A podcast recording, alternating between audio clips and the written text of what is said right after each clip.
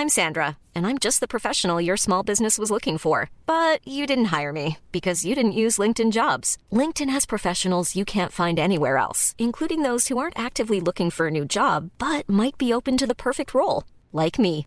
In a given month, over 70% of LinkedIn users don't visit other leading job sites. So if you're not looking on LinkedIn, you'll miss out on great candidates like Sandra. Start hiring professionals like a professional. Post your free job on linkedin.com/people today.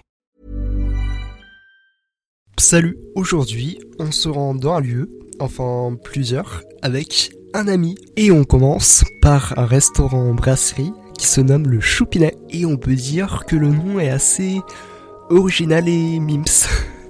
Alors le lieu est assez chaleureux, convivial et chic. De plus, je le trouve assez bien décoré, notamment par des peluches et il y avait un moyen sapin. Peut-être aussi parce que c'était la période de Noël. Franchement, j'adore.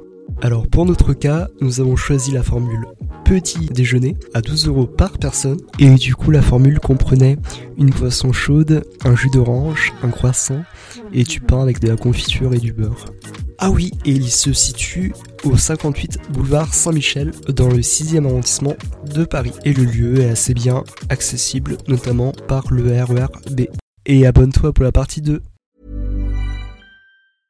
Want to get a chiseled look in the jawline? Sculpt and shape your jawline with added volume from Juvederm Volux XC. Juvederm Volux XC is an injectable gel specifically designed to be robust enough to improve moderate to severe loss of jawline definition. And it is the first and only hyaluronic acid filler approved for the jawline. Add volume to your jawline for a chiseled look with Juvederm Volux XC. For important safety information and to find a licensed specialist, visit juvederm.com. That's J U V E D E R M.com. Not for people with severe allergic reactions, allergies to lidocaine, or the proteins used in Juvederm. Common side effects include injection site redness, swelling, pain, tenderness, firmness, lumps, bumps, bruising, discoloration, or itching. There's a risk of unintentional injection into a blood vessel, which can cause vision abnormalities, blindness, stroke, temporary scabs, or scarring. Talk to a licensed specialist to find out if it's right for you. Visit juvederm.com. That's J U V E D E R M.com.